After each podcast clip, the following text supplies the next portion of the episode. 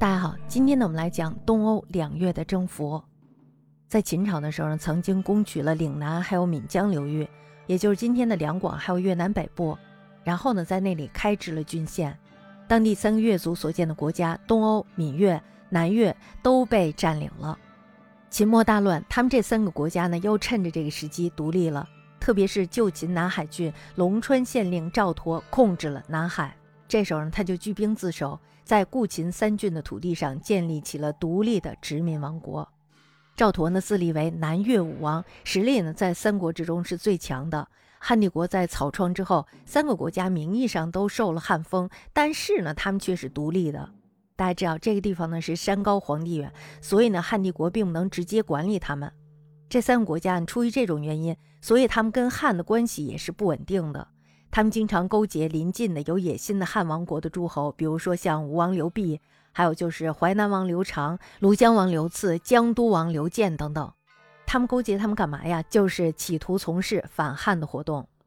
我们猜不透这三国家是怎么想的。这三国家他们又不是大国，反叛了以后对他们也没有什么好处啊。可是，在武帝建元三年，也就公元前一百三十八年的时候，芈月呢这时候就发兵围攻东欧。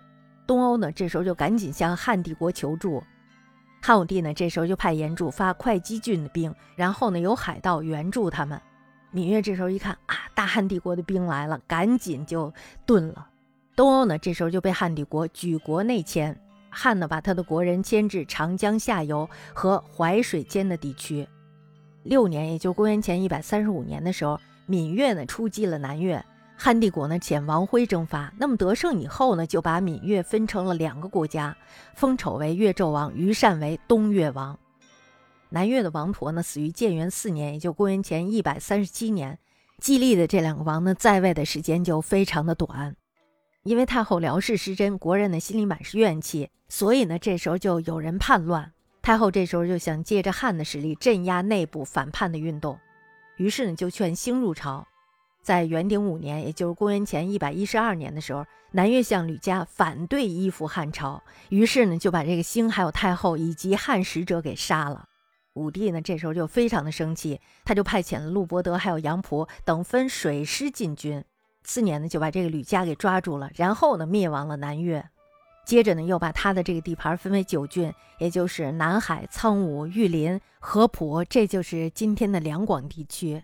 还有朱崖、丹耳，这是今天的海南地区；还有就是交趾、九真、日南这些地方呢，是今天的越南北中部。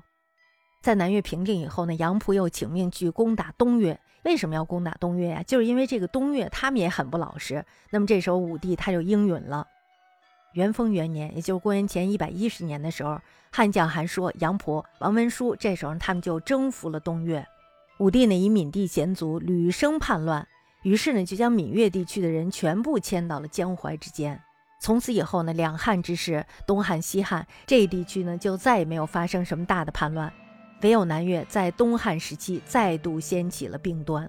在光武帝建武十六年，也就是公元四十年的时候，交趾女号征策与他的妹妹征二呢，这时候就因为忍受不了这些贪官污吏的压迫而反叛。